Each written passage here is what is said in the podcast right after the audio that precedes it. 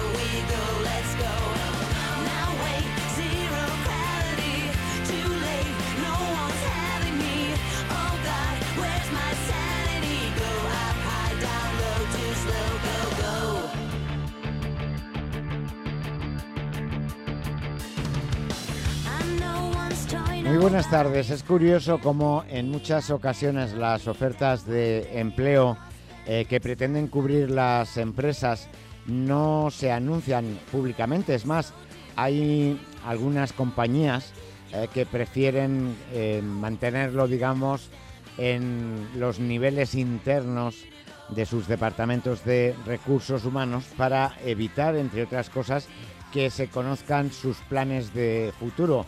Estaba leyendo recientemente una cadena de cafeterías eh, que eh, ha dado a entender que se va a instalar en Santiago de Compostela simplemente porque ha publicado una oferta de empleo buscando personal en esta ciudad gallega.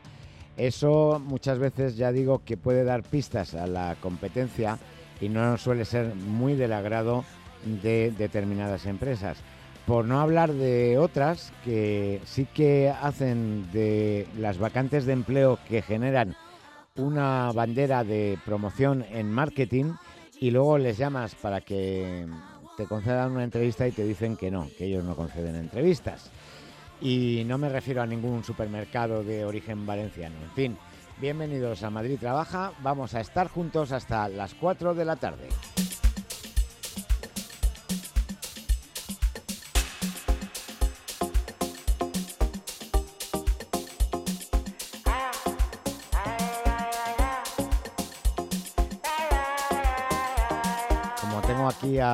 Compañeros que están recién llegados al mundo del empleo, quizá les pueda sorprender esto de que las empresas no quieran eh, comentar sus ofertas de, de empleo. ¿Qué harías tú, Chema, si, Chema Moreno, si todas ellas hicieran exactamente lo mismo? Pues nos faltarían bastantes datos para conocer y para dar las ofertas que damos aquí en, en este programa. Claro. Por ejemplo. Por ejemplo, porque si todos eh, tuvieran ese secretismo, ¿verdad? De hecho, fíjate que es tópico, porque ya se ha comentado en muchas ocasiones, que el 80% de las ofertas no se publican ni se difunden por los canales que habitualmente tratamos. Así que, Sorprendente dato. Sí, pues es un dato de hace ya tiempo. eh, Lo repito. Sí, de hecho creo que alguna vez lo hemos comentado aquí y me sigue sorprendiendo. ¿A ti te sorprende, diría Guzmán? Yo me acabo de 80% de las ofertas. Sí. Madre mía, me parece de- un porcentaje demasiado elevado. Bueno, pues eh, tiene su explicación, porque muchas veces eh, se funciona por el mundo de los contactos. Eh, es El decir- amiguismo. Bueno, pero no es lo mismo contactos que amiguismo. Ah, ¿no? O sea, Bueno. puede, puede suceder las dos cosas, Sí. pero, pero eh, contacto simplemente es que tú conoces a alguien, que tú dices, oye, pues esta persona puede hacer esta labor. Hmm. Y pongas en contacto a la empresa con esta persona, pero no enchufarla como tal, sino simplemente mm, El amiguismo Es una sí variante. es enchufe. Es una variante Claro. de. El amiguismo sí es enchufe, el amiguismo Sí. es contrata a esta persona porque es amiga mía y, y ya está. Y ese es el principal mérito profesional que tiene Hmm. esta persona. En fin, que mm, estamos en un momento en el que eh, has flojeado, Chema. Te ¿Tú lo crees? tengo que decir. Has ¿Me lo tienes que decir? Jope. Me el duele, me vídeo de duele. ayer de TikTok, mm, no. Pero eso no. es culpa de Chema. ¿Por qué? Gracias. Eso es culpa del algoritmo de TikTok. TikTok de vez en cuando se despierta y está un poquito dormido. Pobre niño, lo, era- tiene. Era el mismo ayer que antes de ayer. Mm, no es que te creas, le hemos mal acostumbrado, le hemos acostumbrado a la excelencia, a tener 8.000 reproducciones y a lo mejor tener 1.000 Claro. no está Claro, mal. pero- tenemos que poco a poco ir enseñándole cómo funciona TikTok. Claro. Eh, Que un día, tienes, un día estás aquí arriba y otro día estás un poquito más abajo y no pasa nada. Yo sé no por ello eres peor. cómo funciona TikTok, porque no en vano tengo, Eres TikToker. tengo más seguidores que vosotros dos. Eso es verdad. Entonces, verdad. por favor, un respeto cuando os referís a mí en, en el mundo TikTok. Nosotros te respetamos siempre, sí, simplemente queremos que entiendas que no siempre se puede conseguir 8.000, 9.000 o 10.000 Yo visualizaciones. siempre lo consigo. Es más, a veces Bueno, hasta bueno, bueno, bueno. 160.000. Yo solo sé que uno de los vídeos que menos reproducciones tiene de nuestra cuenta de TikTok recién estrenada es el que sales tú. Es que eso me va a decir que es culpa mía. Y no por sí, ello. sí. De todas Es formas, que hay, siempre echando las culpas fuera. hay otro, porque claro, ese vídeo es que nos lo ha vetado TikTok porque... es verdad, fin, el otro. Mm. Eh, y hay otro que está ahí con 70 reproducciones nada más. Pero bueno, que no nos enrollamos, que a los oyentes eh, lo que les interesa es primero, ¿dónde se pueden unir a nuestras redes sociales? Pues este perfil de TikTok del que estamos hablando es Madrid Trabaja. Nos llevamos igual tanto en TikTok como en LinkedIn como en Facebook y Y en Twitter un poquito diferente, arroba Madrid Trabaja OM. Oportunidades de empleo, eh, estamos en las últimas horas prácticamente para que os podáis inscribir en la convocatoria de empleo de más de, 50 eh, de mil plazas en juzgados de toda España. Se trata, recordemos, de 288 plazas para el cuerpo de gestión procesal y administrativa, 406 para el de tramitación procesal y administrativa y 358 para el de auxilio judicial. Para el de gestión procesal precisan de estudios universitarios, para el de tramitación de bachillerato y para el de auxilio judicial de la ESO. El proceso selectivo contará en los tres casos con una fase de oposición que consistirá en resolver ejercicios teóricos y prácticos. Tienes hasta mañana 29 de febrero para presentar tu solicitud. Por cierto, que si te interesa, tenemos una estupenda entrevista con un responsable de la selección del Ministerio de Justicia que hicimos la semana pasada en la web de Madrid Trabaja. Mientras tanto, bolsa de empleo para monitores deportivos en Arganda del Rey. La selección se hará por el procedimiento de concurso en el que se valorarán los méritos formativos y profesionales. Se trata de una bolsa de empleo temporal a cuyos requisitos habituales se suman el estar en posesión de títulos como TAFAT, técnico superior en acondicionamiento físico, enseñanza y animación sociodeportiva o CAFIT. El plazo para presentar solicitudes se extiende hasta el próximo 26 de marzo. Buscan auxiliar administrativo con experiencia en Getafe. Requieren, además de contar con conocimientos en el departamento de compras en el sector industrial y o obra civil, es necesario que disponga del grado medio o superior en administración, conocimientos de Excel avanzado y de ERP, que es un sistema de planificación de recursos Ah, empresariales, antes para- de que me lo preguntes. Exacto, para que no te lo pregunte. Muy bien, me parece muy bien. que- Ofrecen un contrato temporal con posibilidad de indefinido a jornada completa con un salario de 18.000 euros anuales. Y luego hay trabajo para electricista en Alcobendas. Para trabajar en el mantenimiento y puesta en marcha de cargadores de vehículos eléctricos, precisan de un candidato con experiencia de al menos un año como electricista y con carnet de conducir. Lo que ofrecen es un contrato indefinido a tiempo completo y un salario acorde a la valía del candidato. Hay una oferta de empleo para tres auxiliares jardineros con certificado de discapacidad. Deberán contar además con manejo de maquinaria como desbrozadora, segadora, cortasetos y cortacésped, conocimientos de riego y estudios de bachillerato. El contrato que ofrecen es indefinido a jornada completa y el salario iría acorde al convenio de la jardinería. Me sorprende muchísimo que un auxiliar de jardinería necesite bachillerato, la verdad, me sorprende. Bueno, hay una oportunidad laboral para técnico de animación sociocultural en Coveña. Se encargará de tareas como fomentar el desarrollo integral de las personas usuarias mediante la acción lúdico-educativa, entre otras. Requiere de contar con el grado superior en animación sociocultural o equivalente y conocimientos de ResiPlus, un software de gestión de residencias y centros de mayores. Ofrecen un Ya contrato... lo busca todo, Chema. Ya no nos Pero, pillas. pero hace muy, haces muy bien, porque Sí. así le explicamos a los oyentes qué es eso de ResiPlus. Un software de gestión de residencias y centros de mayores. Repito. Ofrecen un contrato indefinido con jornada completa en turnos de mañana o tarde y un salario según el convenio de las residencias privadas. Que te interesa que además eh, cumples con los requisitos, incluido ese poco marciano de pedir bachillerato para ser auxiliar de jardinería. Em, si lo cumples, pues oye, eh, visita la página web de Onda Madrid. Allí tenemos un apartado, los de Madrid Trabaja, y si pinchas en nuestra web encontrarás las ofertas de empleo de este 28 de febrero.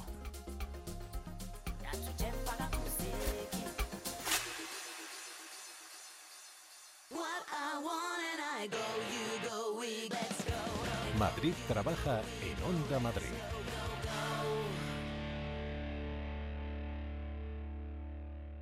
El Teatro Real estrena en España La Pasajera, una conmovedora ópera de Benberg donde el destino atrapa a dos mujeres en mitad del océano.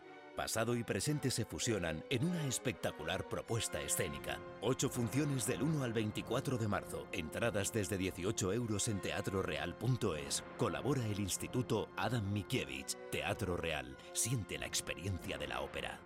Asesoría Grupo Neopime, tu asesoría de confianza desde hace más de 15 años, ahora más cerca de ti. Tu empresa estará en las mejores manos. Nuestro personal altamente cualificado se pone a tu disposición desde ya. Infórmate en gruponeopime.es. Grupo Neopime, asesoría, gestoría con mayúsculas.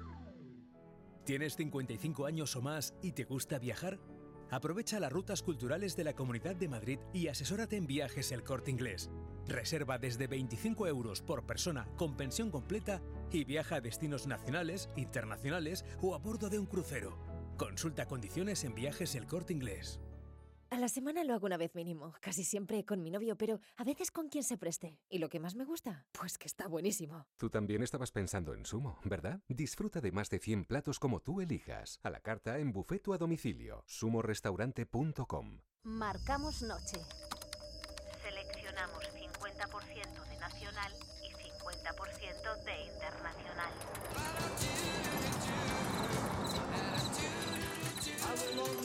Así suena la radio de noche, de lunes a jueves y domingos en las madrugadas. Onda Madrid Todo Música con Pedro García de Val. Onda Madrid, todo música. En Onda Madrid, Madrid trabaja con Javier Peña.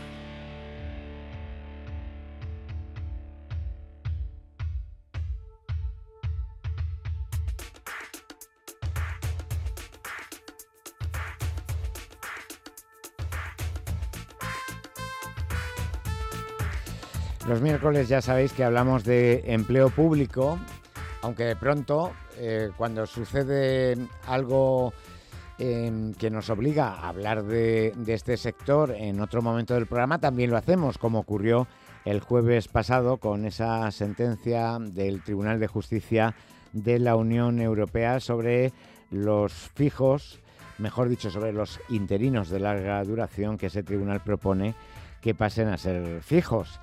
Vamos a saludar a Rosa María Robledano de UGT Servicios Públicos en Madrid. Rosa, ¿qué tal? Hola, buenas tardes. Bien, bien. Aquí hoy un poquillo apurada de tiempo, Sí, pero ¿no? bien, al final me ha dado tiempo a, Bueno. a estar desde el principio. Perfecto, pues eh, bienvenida.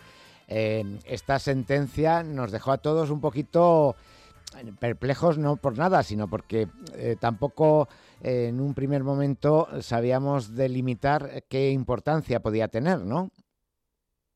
Bueno, la verdad es que es algo que, genera mucha expectativa, pero que desde luego entendemos el criterio desde UGT es que lo que dice es lo que venimos demandando de siempre, que hay un exceso de temporalidad en las administraciones, que hay que luchar contra, contra esta situación, que en los casos de personas que al final no pues bueno, no consiguen eh, estabilizar su puesto y no tienen esa fijeza, pues hay que buscar una indemnización, ¿no? Algo que sea, pues bueno, disuasorio y compensa, que compense de alguna forma, si es que se diera el caso, pero sobre todo eh, buscar la, la estabilidad en el empleo pero también dice que bueno que se tienen que pronunciar los tribunales nacionales y bueno el, el Supremo tiene, tiene plancha, tiene tarea y yo deseo que, que lo interprete lo antes posible para,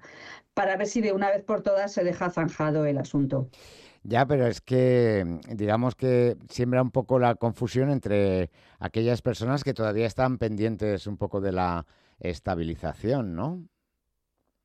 Puede generar la duda. Nosotros, en principio, creo que se tiene que pronunciar el Tribunal Supremo, pero no marca de una forma taxativa que los procesos que, que están en marcha tengan que modificarse.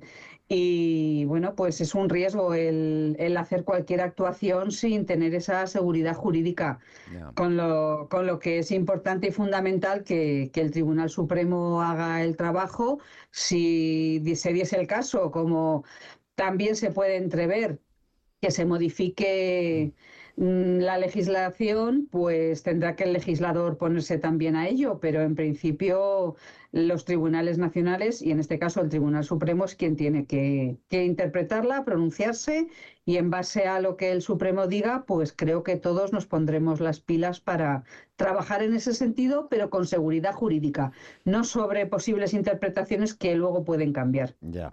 Eh, vamos a saludar, porque ya le tuvimos el jueves Em, entonces conocía las informaciones de prensa, eh, pero le dijimos, en momento que tengas un hueco y te dé tiempo a leer la, sentencia, eh, volvemos a contactar contigo. Es Juanma Ortiz, abogado de Asnala.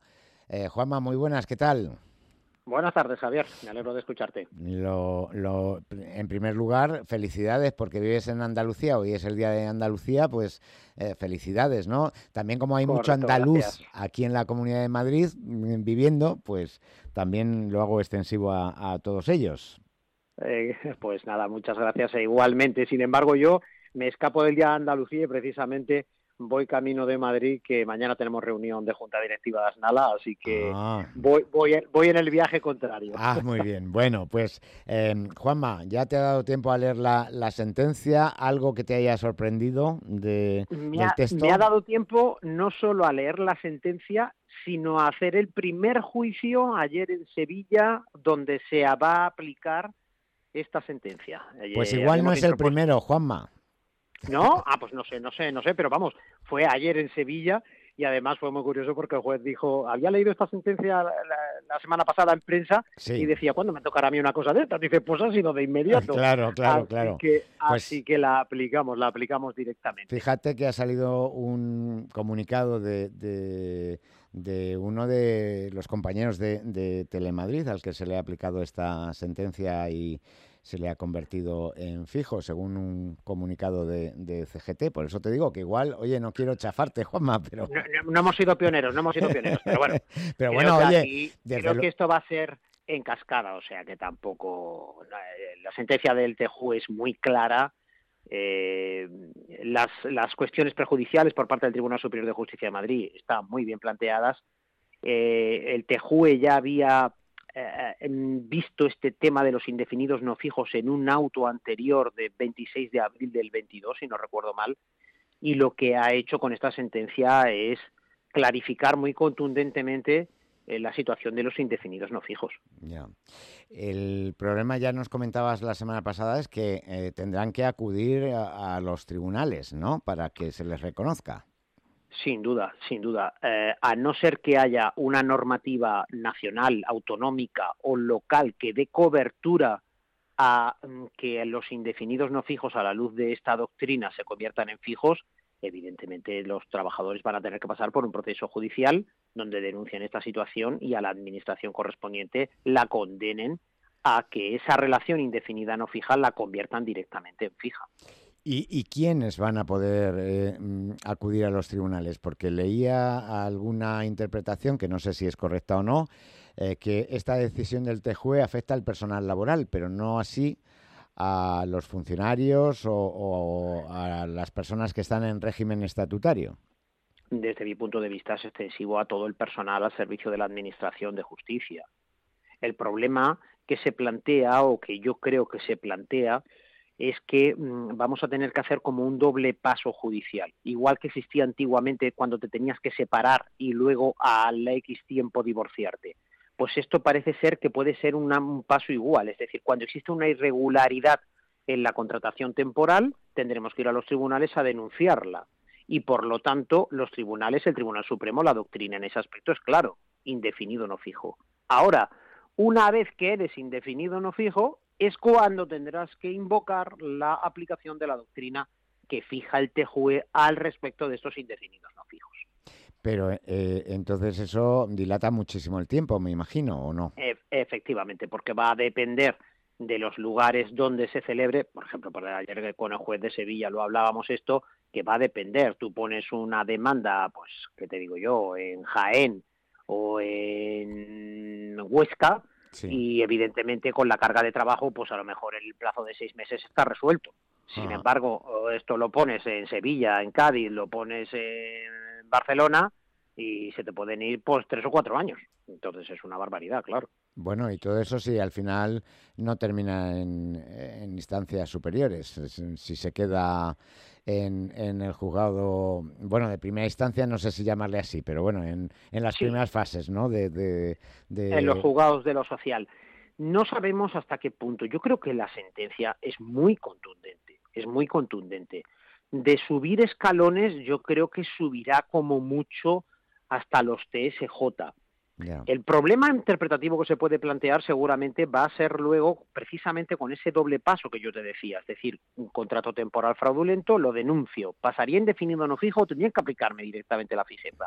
Ahí sí. creo que tendrá que llegar hasta el Supremo y el Supremo tendrá que sentar doctrina eh, modificando la que fijó en junio del 22 o no modificándola, pero evidentemente eso sí llegará al Supremo. Ahora, con respecto al personal indefinido no fijo, es decir, Sí. personas que ya son indefinidas no fijas y que llevan esta declaración, por ejemplo, el tema que hice ayer era por un conflicto colectivo donde a una agencia pública habían, eh, por, a través de un conflicto colectivo, habían nombrado a todos los trabajadores indefinidos no fijos en marzo de 2015.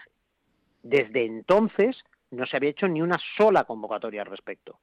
Y por lo tanto, eh, han transcurrido un montón de años y las personas siguen como indefinidas no fijas. En este caso, es indudable que los tienen que hacer fijos. No hay otra respuesta en el derecho español. Y es curioso porque las sentencias del TJUE no, no resuelven, es decir, no son ejecutivas. Lo único que dicen es que lo que se está aplicando en España o la legislación española es contraria a la normativa europea y el país eh, correspondiente tiene que hacer una aplicación de su derecho conforme a la normativa europea, porque la que está aplicando no es correcta. ¿Qué pasa? Que en España no tenemos solución, porque el indefinido no fijo fue una creación jurisprudencial y por lo tanto no está legislado. Ya. Entonces, el, el TJUE lo que dice precisamente es, oiga, apuntamos que no tienen ustedes solución y que una de las soluciones que consideramos válida sería que ustedes los hicieran fijos. Ya. Ahora, pueden adoptar otra, Claro. pero que cumpla dos requisitos. Uno, la estabilidad del personal y otra, la disuasión a la administración de continuar haciendo esas prácticas. Claro, Claro. ya queda muy poco, queda muy poco margen, o te hacen fijo o poco margen va a quedar. Claro, aquí el, el asunto también de, de debate es eh, el, el tema de la Constitución, ¿no? Porque al final lo que viene a decir esta sentencia es, bueno, pues, pues el derecho europeo está por encima de la Constitución española, me refiero, claro. Vamos a ver, es que aquí evidentemente el, el indefinido no fijo es algo que se pone en una balanza con los principios de mérito, igualdad, capacidad y publicidad del artículo 103 para el acceso a los puestos públicos. Bien. Pero ¿qué, ¿por qué se ha llegado a este punto? A este punto se ha llegado porque la Administración, de forma reiterada y reincidente, no cumple las normas de la que está dotada. Ya. La- en este aspecto, el, el artículo 70 del Estatuto Básico del Empleado Público es muy claro. Oiga, cualquier administración que contrate un temporal tiene el plazo de tres años para sacar esa plaza a una convocatoria pública. Ya. ¿Qué pasa? Que las personas se tiran de interinas miles de años. Y cuando denuncian esta situación, y por eso te decía que era indistinto, ya sean funcionarios, ya sean estatutarios, ya sean personal laboral, los convierten en indefinidos no fijos. Y ahora sí se tiran otro montón de años. Una de las cuestiones prejudiciales creo que llevaba 20 años como indefinido no fijo. Claro. Y por lo tanto, mm, sin dotar de estabilidad y sometido a que cualquier día su plaza pueda salir a un concurso oposición. Mm. Entonces, si a ti ya te han declarado en tres años que había una irregularidad porque tu plaza no salió a una convocatoria y te convierte en indefinido no fijo, que menos que en el plazo de tres años la administración, que ya le han declarado que esa situación es ilegal, saque esa plaza, pero continúa sin sacarla. Entonces, claro, tenemos unos principios constitucionales de acceso a los puestos públicos, pero ¿qué hacemos con esta pasividad e ilegalidad de la administración? tenemos que darle una solución y eso es lo que ha hecho el TJUE, sin duda. Claro. Rosa, que quiero que participes también en la conversación y, que intercambiemos impresiones de lo sí, dicho. bueno, la verdad es que lo cierto es que la figura del indefinido no fijo la creó el Supremo, porque, mm, pues bueno, había que buscar una salida y a veces se crean cosas sin pensar en las consecuencias. Sabéis que las personas que nos han seguido, que siempre desde UGT hemos denunciado la precariedad también en el empleo público por la temporalidad y que esto debe resolverse porque efectivamente quienes han estado en esta situación, siempre lo hemos dicho, no son culpables de llevar 10, 12, 15, 20 años personas que se han jubilado incluso sin, sin tener su, su, estabilidad. Mm, nosotros de momento tenemos alguna duda, aunque pensamos que tienen la misma situación eh, precaria en relación a los funcionarios. Eh, y el personal no, estatutario. No, lo tenemos tan claro en ese sentido, porque sí que la sentencia menciona a los indefinidos no fijos y no sabemos si se equiparará a, todo el personal de, de, la administración pública en general. Mm, pero, pero por eso decía que espero que el Supremo también fije de alguna manera doctrina para, para saber y, actuar con, con, seguridad jurídica, porque si no al final, pues bueno, son interpretaciones de los diferentes juzgados que vuelve a generar una, una incongruencia, ¿no? Y a veces, pues incluso situaciones totalmente dispares que, que discriminan a unos frente a otros dependiendo del, del juzgado donde caiga. Si mm. no hay una unificación para todo para todo el ámbito. No sé en este caso en qué si es, ha sido en una en un juzgado de lo social o dónde ha sido el caso este que, que se ha llevado en Sevilla. Ah, el, que he comentado yo es en el Tribunal de Justicia de la Comunidad de Madrid. Eh, el de. Mm, el en el TSJ? El TSJ, sí. Eh, eh, Juanma, ¿el vuestro dónde es? El nuestro ha sido en los juzgados de lo social de, Sevilla. De, todos modos, evidentemente, y apuntando lo que decía Rosa, lo deseable en este caso es que yo creo que desde el punto de vista legislativo se adoptará una decisión que mm, garantizará lo que decía Rosa, una seguridad jurídica en todos los aspectos.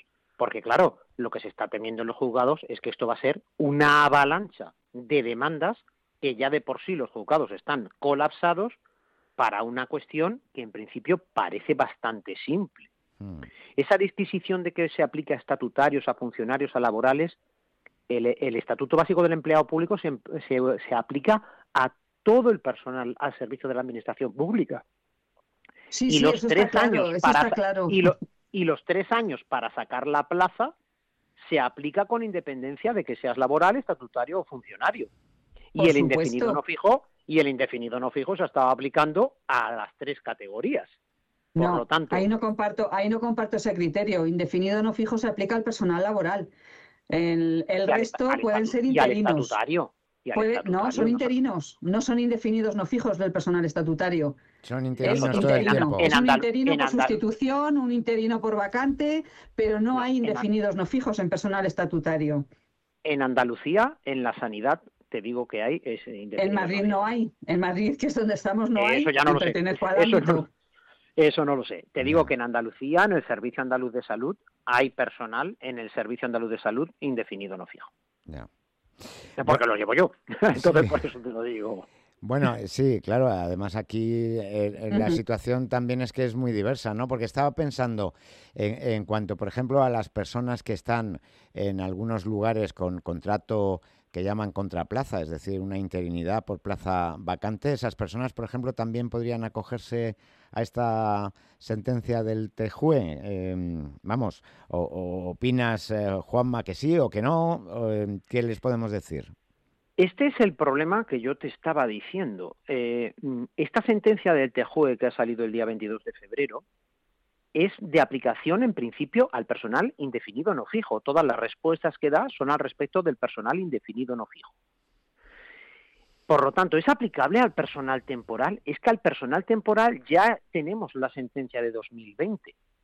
Y la solución que adoptó el Supremo para la irregularidad en la contratación temporal fue esa sentencia de junio del 22 donde decía que la solución era el indefinido no fijo.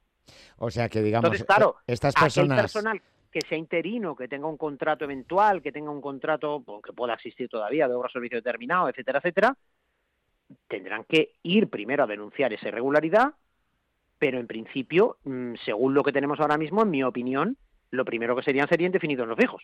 O sea, primero tendrían que optar a esa figura y luego ya... Y luego, una vez que tengan esa condición, acceder a la siguiente situación que sería la de la fijeza. Ya.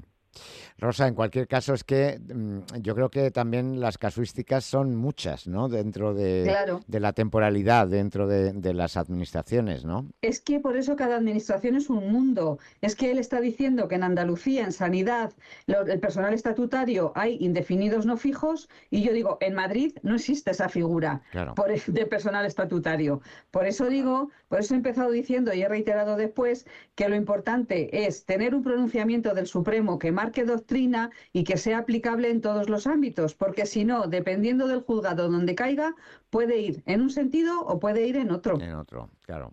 Claro, y evidentemente según sea contencioso administrativo o laboral. Exacto. Y- Claro, y, claro. y luego que también eh, podemos estar muchísimo tiempo con este problema abierto si empezamos por un juzgado de, de lo social y terminamos en el Supremo, Juanma. Evidentemente, los tiempos y la lentitud de la justicia es algo que conocemos todos y puede tardar mucho en resolverse. Mm, Por eso yo creo que lo deseable sería intentar buscar otra solución. Y no solo eso, sino el colapso que se va a producir, que ya existe judicial, Ah. eh, que los tribunales están colapsados en prácticamente casi toda España y que este tipo de situación pues va a ser una avalancha. Por ejemplo, Ujú. ya sucedió con las cláusulas suelo. Cuando se dictó por el TJUE la invalidez de las cláusulas suelo, pues los tribunales se llenaron de demandas Claro. de todas las personas con las cláusulas suelo. Los juzgados tuvieron que adoptar, incluso durante varios años ha habido unos tribunales especiales de cláusulas suelo.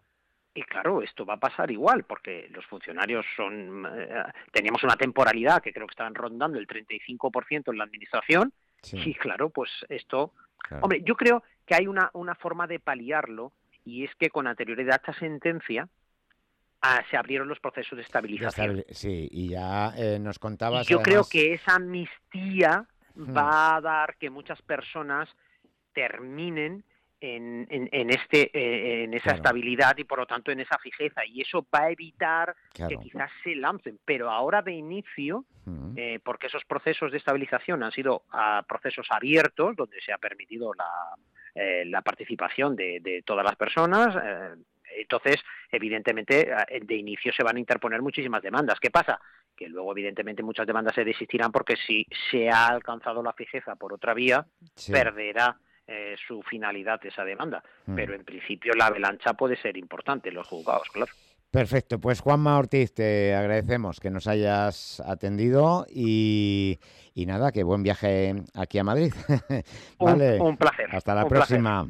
Hasta la próxima, Javier. Rosa, adiós. Adiós. Eh, Adiós. Rosa, sí que Sí. dentro de lo que estaba comentando Juanma, es importante.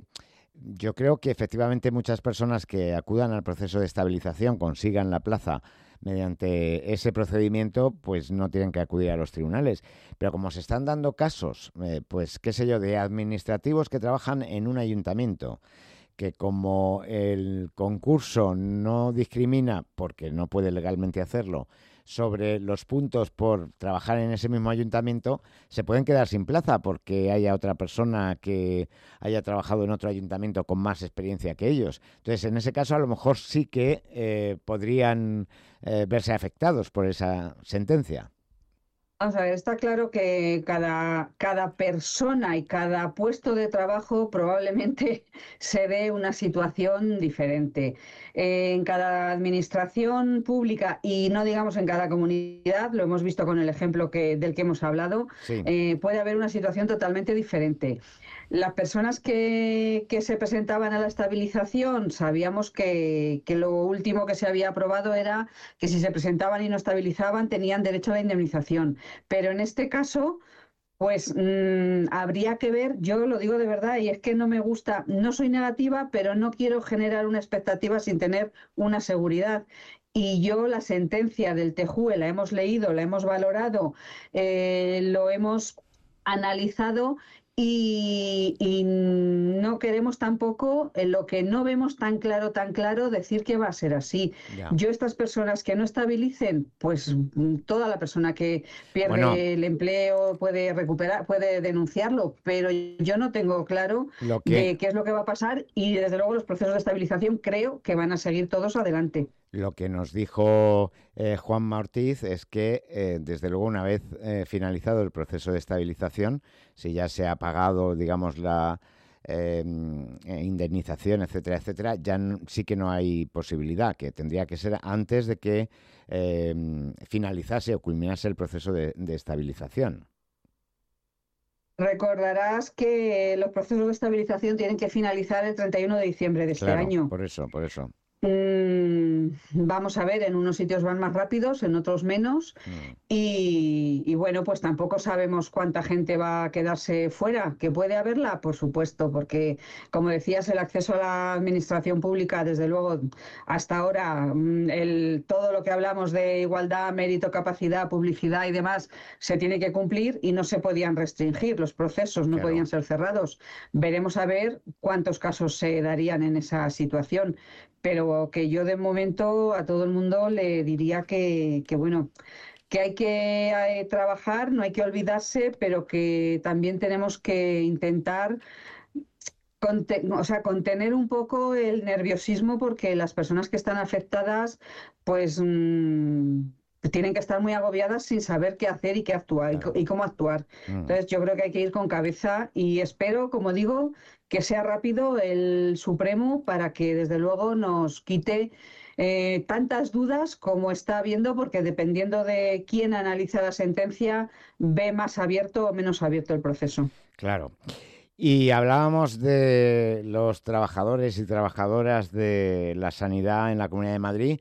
Ya tenemos calendario de, de las oposiciones, de los exámenes, claro. Sí, sí, sí, la verdad es que, pues bueno, en sanidad se mueve muchísimo, muchísimas convocatorias. Es mm, la plantilla más numerosa que tiene la Comunidad de Madrid y desde luego tiene una altísima temporalidad. Mm. De, pero además en la Comunidad de Madrid es que eh, tenemos, ya lo he explicado en alguna otra, otra ocasión, en la sanidad de la Comunidad de Madrid hay personal laboral, hay personal funcionario y hay personal estatutario, pero todas estas plazas, todas estas plazas que se convocan para estabilizar y demás, se han convocado como personal estatutario. Entonces, mm. pues es menos personal vacante, o sea, menos, perdón, menos personal temporal y, eventual que, va a haber y que ya es hora que, que de una vez por todas se reduzca porque la temporalidad en sanidad es muy alta, proporcional desde luego a la plantilla que hay, está claro.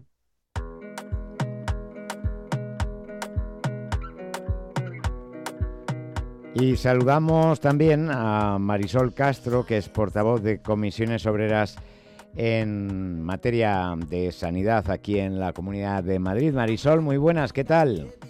Hola, buenas tardes a todos. Pues eh, bueno, que son casi 2.000 plazas, o sea que esto que comentaba Rosa de la temporalidad pues esperemos que le dé un pequeño empujón la incorporación de estos profesionales, ¿no? Bueno, son casi 2.000 plazas las que se examinan a partir de, este domingo, 3 de marzo. Eso es. Eh, hay exámenes el 3 de marzo, el 10 de marzo y el 22 de marzo. Pero son casi 10.000 personas las que tienen que estabilizar que todavía no han tomado posesión de las plazas y que vienen del proceso de estabilización que tenía que se tenía que hacer porque además lo, lo mandaba la, la Unión Europea. Claro, Y bueno, son exactamente 9.577. La Unión Europea, el decreto este 2021 tan famoso. 2021, exacto, estabilización 2021. Bueno, pues em, los días 3 y 10 de marzo, eh, exámenes en 14 categorías, o sea, muchas, ¿no? Sí, son muchas, son son muchos eh, del grupo técnico, de la función administrativa, del grupo de gestión, del grupo administrativo también y de los técnicos auxiliares, pero también hay categorías como son los técnicos sanitarios de anatomía patológica, los de higiene bucodental, los, los de medicina nuclear. Eh, hay bastantes y son exactamente 1.952 plazas las que hay. Y luego otra duda, porque yo en anteriores convocatorias incluso se han puesto las comunidades autónomas de acuerdo para fijar las fechas, pues por aquello de que no aparezcan personas que se presentan a, tres o cuatro comunidades, ¿no? Y luego dejan plazas libres, ¿no? Porque el problema es ese, que al presentarse en varios lugares, eh, pues luego dejan alguna plaza libre, con lo cual es una pena también que estas convocatorias no terminen eh, por conseguir que todas las plazas se, ocupen. Bueno, esta vez eh, no nos consta que coincidan. son muchas menos que en otras ocasiones estas vienen del año 2010, del, del año 21, 2021. Eh, se, hay, quedan otras que son de diciembre del 2021, esta es de mm. junio. Y, y, bueno, en, pues mira, por ejemplo, se convocan eh, en turno libre porque hay dos formatos en esta convocatoria, que es la de turno libre y la de promoción interna, es decir, gente que ya trabaja en la administración y que va a promocionar a una categoría superior, ¿vale? Entonces, estas no son tan masivas como las otras, pero no obstante se presentan 14.000 personas, más, un poquito más de 14.000. Bueno, se acordará Rosa que estuvimos hablando en aquella ocasión en la que coincidían varias comunidades autónomas organizando los exámenes de aquellas enfermeras gallegas. ¿Te acuerdas que eh, cogieron un, avión charter de estos para mm. poder estar por la mañana? Ya no me acuerdo si era por la mañana en Madrid, por la tarde en Galicia o a la viceversa, Rosa.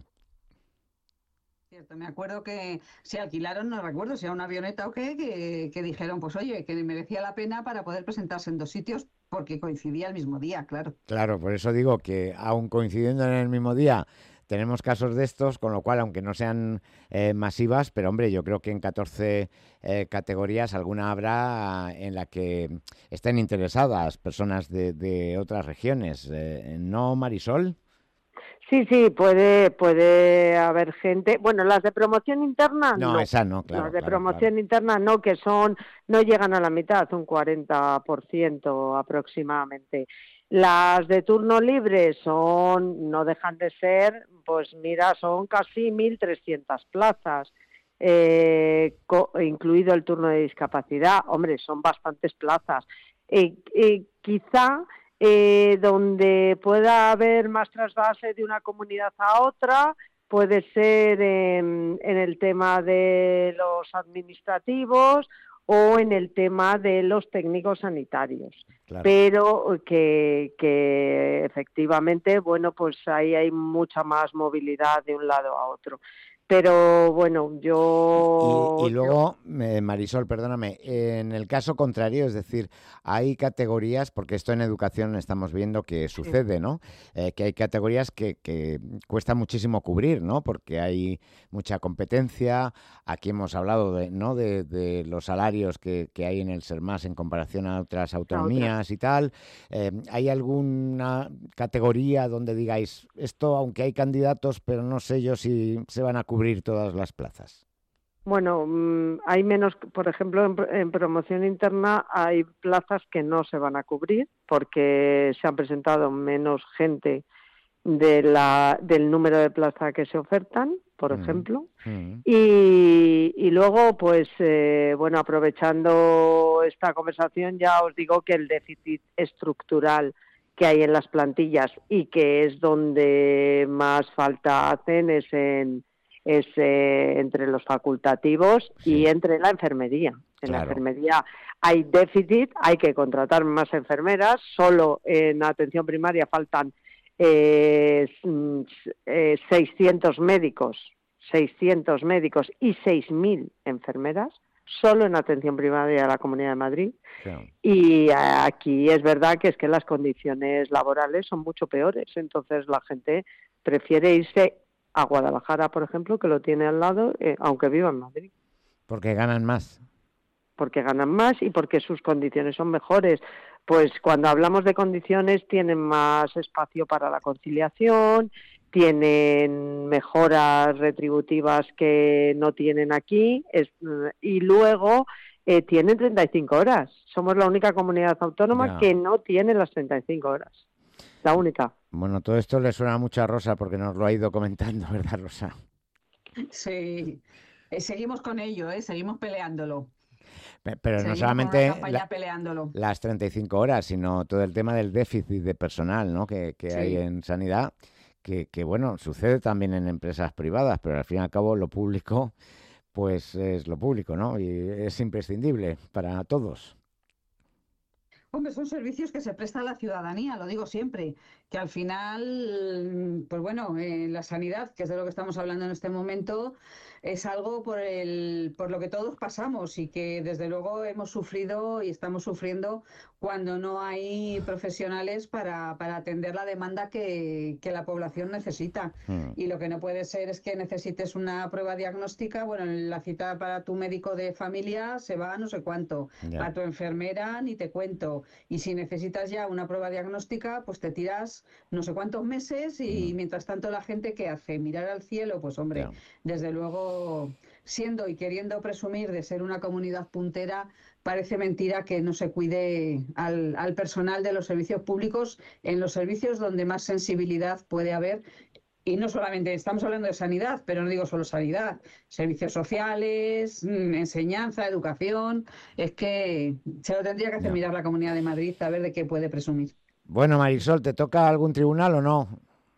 Sí, Sí, pero los dos fines de semana o... Eh, sí, sí, eh, allí tengo que estar completito, ¿no? de, responsable de algún aula, sí. Bueno, pues nada, con paciencia Marisol y, que, se dé con tranquilidad, ¿no? Que, todos, que, que, a todos les vaya lo mejor posible. Bueno, y sobre todo que haya tranquilidad, que no haya ninguna circunstancia de estas que luego salen en los medios de comunicación, ¿no? Que esto es como todo en la vida, si no sale nada es porque todo ha transcurrido conforme estaba establecido, ¿no? Mm, sí, sí, no, no news, good news. Eso es. que dicen, pero sobre todo, de verdad, hay que hacer hincapié en que todos estos procesos hay que acelerarlos y que tenemos que alcanzar el objetivo del 8% de temporalidad, que es el, el, objetivo que, que, nos marcan en Europa y que es necesario. O sea, que es que hay gente que lleva veintitantos años esperando a que se convoque su oposición. Pues eh, Marisol Castro, portavoz de Comisiones Obreras en Sanidad, muchas gracias y hasta la próxima. Gracias a vosotros. Madrid trabaja en Onda Madrid.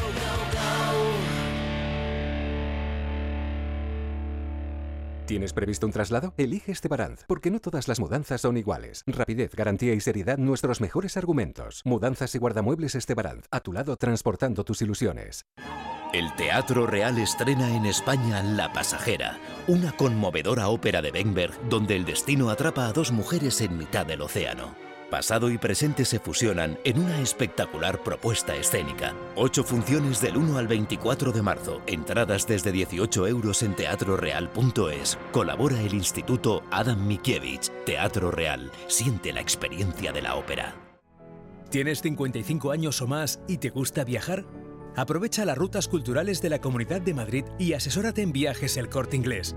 Reserva desde 25 euros por persona con pensión completa y viaja a destinos nacionales, internacionales o a bordo de un crucero. Consulta condiciones en viajes el corte inglés.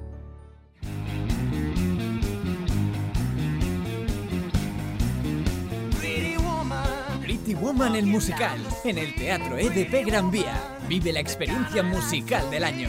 La Pretty Locura ha llegado. Entradas ya a la venta en gruposmedia.com. Mary Kate, Mary Francis, rápido. Los sábados a las 11 de la noche y los domingos a las 10, última sesión.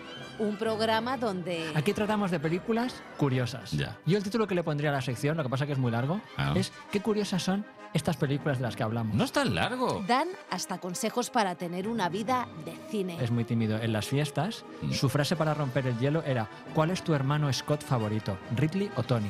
Ah, ¿Y el tuyo? Lo tienen todo.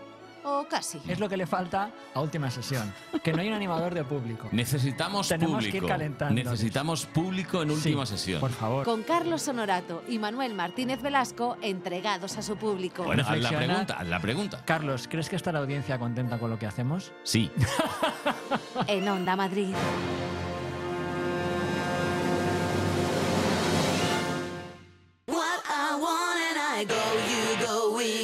En Onda Madrid, Madrid trabaja con Javier Peña.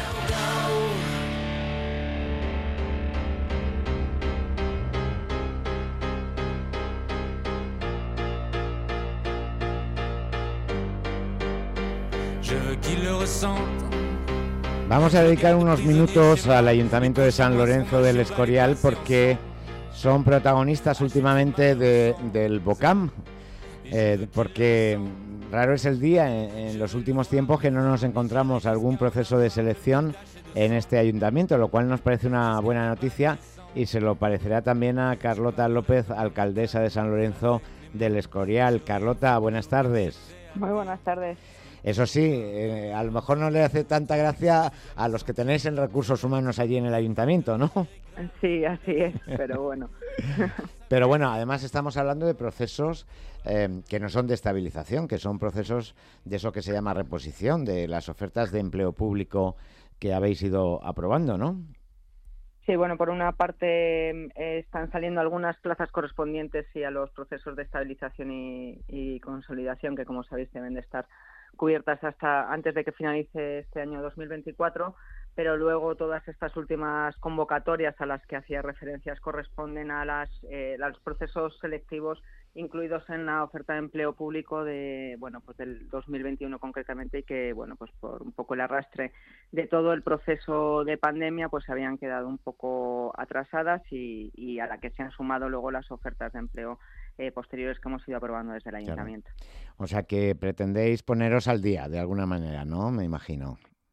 Eh, sí, ponernos al día y, y cubrir esas plazas. Algunas ah, actualmente están eh, cubiertas con interinos, pero bueno, son plazas de carácter estructural, como por ejemplo el, el- los dos últimos arquitectos que se han convocado Sí. y que está ahora resolviéndose el proceso, pues eh, que se han convertido en una, que es una necesidad y se integran dentro de las plazas estructurales del Ayuntamiento de San Lorenzo del Escorial. Claro, luego eh, veo aquí que tenéis tres plazas de auxiliar de mantenimiento, una de informador animador juvenil, tres del cuerpo técnico de gestión de administración general, auxiliar de biblioteca, oficial de oficios pintor, conserjes y un oficial para el área de cementerios y servicios funerarios. O sea que eh, también eh, muy diversas eh, las plazas. Sí, porque además, bueno, se, se están produciendo, como es normal y como sucede en, en todas las empresas y administraciones, jubilaciones de, de personal y, y son plazas que hay que cubrir pues eh, a la mayor brevedad posible. Y Claro. tiene que producirse la vacante, que es la dificultad que tenemos las administraciones para cubrir las plazas, que deben de haberse jubilado, haberse producido esa baja, para poder eh, incluir la, la plaza en el- la oferta de empleo público eh, pero la idea es eh, cubrir todas estas situaciones lo antes posible. Por eso, eh, pues bueno, la cantidad de, de procesos que se están convocando en estas fechas. Y en estos procesos, aunque son de acceso libre y de reposición, habrá una parte de concurso, lo digo porque como nos comentabas que había algunas plazas cubiertas por, por personal interino, pues me imagino que tendrán en algunos casos un poquito más de ventaja, aunque tendrán que aprobar los exámenes, claro. Sí, casi todas las plazas, eh, no, no me atrevo a decir el 100% porque Sí. creo que hay alguna que no, pero están todas convocadas como concurso oposición. Eh, bueno, pues al objetivo de valorar no solo el que las personas que se están presentando se jueguen toda una carta, cuando además hay muchos de los opositores que llevan tiempo eh, trabajando en distintas administraciones o en la empresa privada que también se puntúa en igualdad de condiciones en todas las en todos los concursos eh, de, de las plazas convocadas. Correcto. Pues eh, los oyentes de Madrid Trabaja, que sepan que en la web de San Lorenzo del Escorial van a encontrar las bases concretas de estas y de otras categorías profesionales y me imagino, alcaldesa, que más, ¿no? Que seguiréis a lo largo de, este año convocando procesos.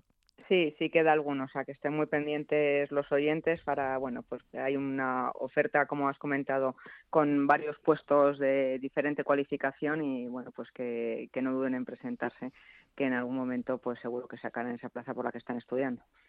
Claro que sí. Pues Carlota López, alcaldesa de San Lorenzo de, del Escorial, un placer y te volveremos a llamar en cuanto tengáis más novedades y juntemos varias plazas de diferentes categorías, ¿vale? Muy bien, muchas gracias a vuestra placer. Hasta disposición luego. siempre. Adiós. Gracias. Hasta luego.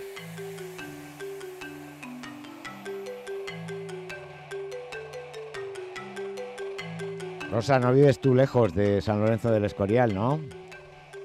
No, yo vivo en la zona de la sierra también. Hmm. O sea que no me voy a presentar, pero vamos, no me pillaría mal. claro, de momento yo creo que de tu área no hemos leído nada. Pero bueno, aparte tú tienes tu plaza en la Comunidad de Madrid, o sea que, Sí. que en ese sentido pues no, no te haría falta. Pero fíjate que la semana pasada lo dejamos pendiente, dijimos, a ver si la semana que viene tenemos un poquito más de tiempo, de esa propuesta de sumar sobre el MIR en justicia. ¿Qué es eso? Pues Sumar propone sustituir las oposiciones de justicia por un MIR. Es una propuesta del grupo de Yolanda Díaz tras considerar que la prueba actual no permite garantizar el principio de igualdad de todas las personas en el acceso a los cargos públicos. Con esta propuesta no de ley se establecería un examen similar al del MIR para que, para que la persona pueda escoger la especialidad que quiera en función de la nota consideran injustificado el coste material y humano que tiene la oposición para el acceso a la judicatura actualmente, más allá de cribar a los aspirantes de manera feroz, leo textualmente, y dicen además que resulta ineficiente e ineficaz para seleccionar a los mejores candidatos y candidatas. Bueno, Rosa, esto es un poco extraño porque yo, tal y como estoy escuchando lo que ha comentado eh, Chema, eh, no sería exactamente un MIR, porque el MIR hay que recordar que primero tienen que aprobar un, un examen, es decir, convocar una oposición de alguna manera, ¿no? Aunque no, eh, no tiene ese carácter de oposición. Sí, eso es, para, pero para tener plaza, digamos, para hacer esas esas Esas residencias, EMIR, MIR, PIR, depende, Eso es, sí. EIR, como ahora todas Eso. las profesiones van teniendo. BIR la- de la- biología, sí, sí, sí. Claro, claro, por eso que depende de lo que sea. Pero bueno, se conoce tradicionalmente MIR porque es algo que de, mm, de siempre lo hemos escuchado para los médicos, pero que para otras categorías también ya lo han puesto en, en marcha, ¿no? Pero efectivamente, para hacer eso no es que eh, hagan un... Es que primero tienen que hacer los estudios y luego efectivamente tienen que mm, acceder, por lo menos, si es en las mismas condiciones que los demás, tienen que acceder a través de una, de una oposición. Hay un proceso selectivo Claro. para luego elegir dónde hacen plas- las prácticas, la residencia. Entonces no lo sé exactamente cuál es la propuesta, pero, pero luego, vamos. luego también había, que recordarás que hubo una cierta polémica con la exalcaldesa de Madrid, no por nada, sino porque se hablaba de- del acceso por la tercera vía de, de jueces, ¿no? Es decir, jueces eh, que accedían a una plaza, no sé si eso se sigue haciendo, se hacía antes y demás, eh, por una cuestión de experiencia, de, de prestigio profesional, ¿no? Mm. La verdad es que, bueno, cualquier, yo creo que cualquier acceso a- al empleo público mm, debe ser, desde luego, en las mismas condiciones para todo el mundo. Y hay determinadas cuestiones que, que no se puede acceder en igualdad de condiciones. Y yo creo que, bueno, la empresa privada, pues es empresa privada y al final eh, el jefe es el que decide cómo se accede y, y se queda pues con quien más le gusta a la hora de, de formación, de forma de ser, de carácter, de coincidencias a lo mejor en criterios, pero lo que es cualquier acceso al empleo público debe de tener unas condiciones muy claras y que desde luego sean iguales en las mismas Para todos. condiciones para todo el mundo. Pues eh, llega el momento en el que se lo pongo muy fácil a Iria, porque tiene unos cuantos segundos para contarnos qué pasa con el CERMI. Bueno, pues que ha obligado al gobierno, al Ministerio Bueno, ha obligado, no, ha, ha ha exigido, pedido, eh, ha pedido cambios y correcciones urgentes de cara a futuras convocatorias porque una sentencia del Tribunal Supremo que respondía a un recurso que presentaron precisamente ellos, este comité, por una, por una convocatoria para 500 plazas de secretarios e inventores que no incluía Interventores. interventores que no incluía plazas para personas con discapacidad. El tribunal le ha dado la razón y por este motivo ha ido al ministerio a pedir este tipo de, de cambios, que sea completamente obligatorio Lo las que- plazas para personas con discapacidad. Lo que tantas veces hemos comentado, Rosa, que piden a las empresas privadas que cumplan y luego en las convocatorias públicas no hay un porcentaje para personas con discapacidad. Sí que, sí que hay un porcentaje que tienen que reservar en el empleo público también. Entonces, si Pero no hay se ha plazas cumplido, como pues habrá de, que hacerlo. de secretario interventor que no, que parece que es lo que dice el CERMI, que, que todavía alguna que hay. Eh, comprendo No, no que la no mayoría hay. no digo que no estuviera hecho como dice Cermi, no lo sé, lo he leído también en los medios, pero que digo que en el empleo público también hay que hacer una reserva Rosa. de plazas de discapacidad. Hasta la semana que viene. Adiós. Mañana a las 3 Adiós. estamos aquí. Adiós.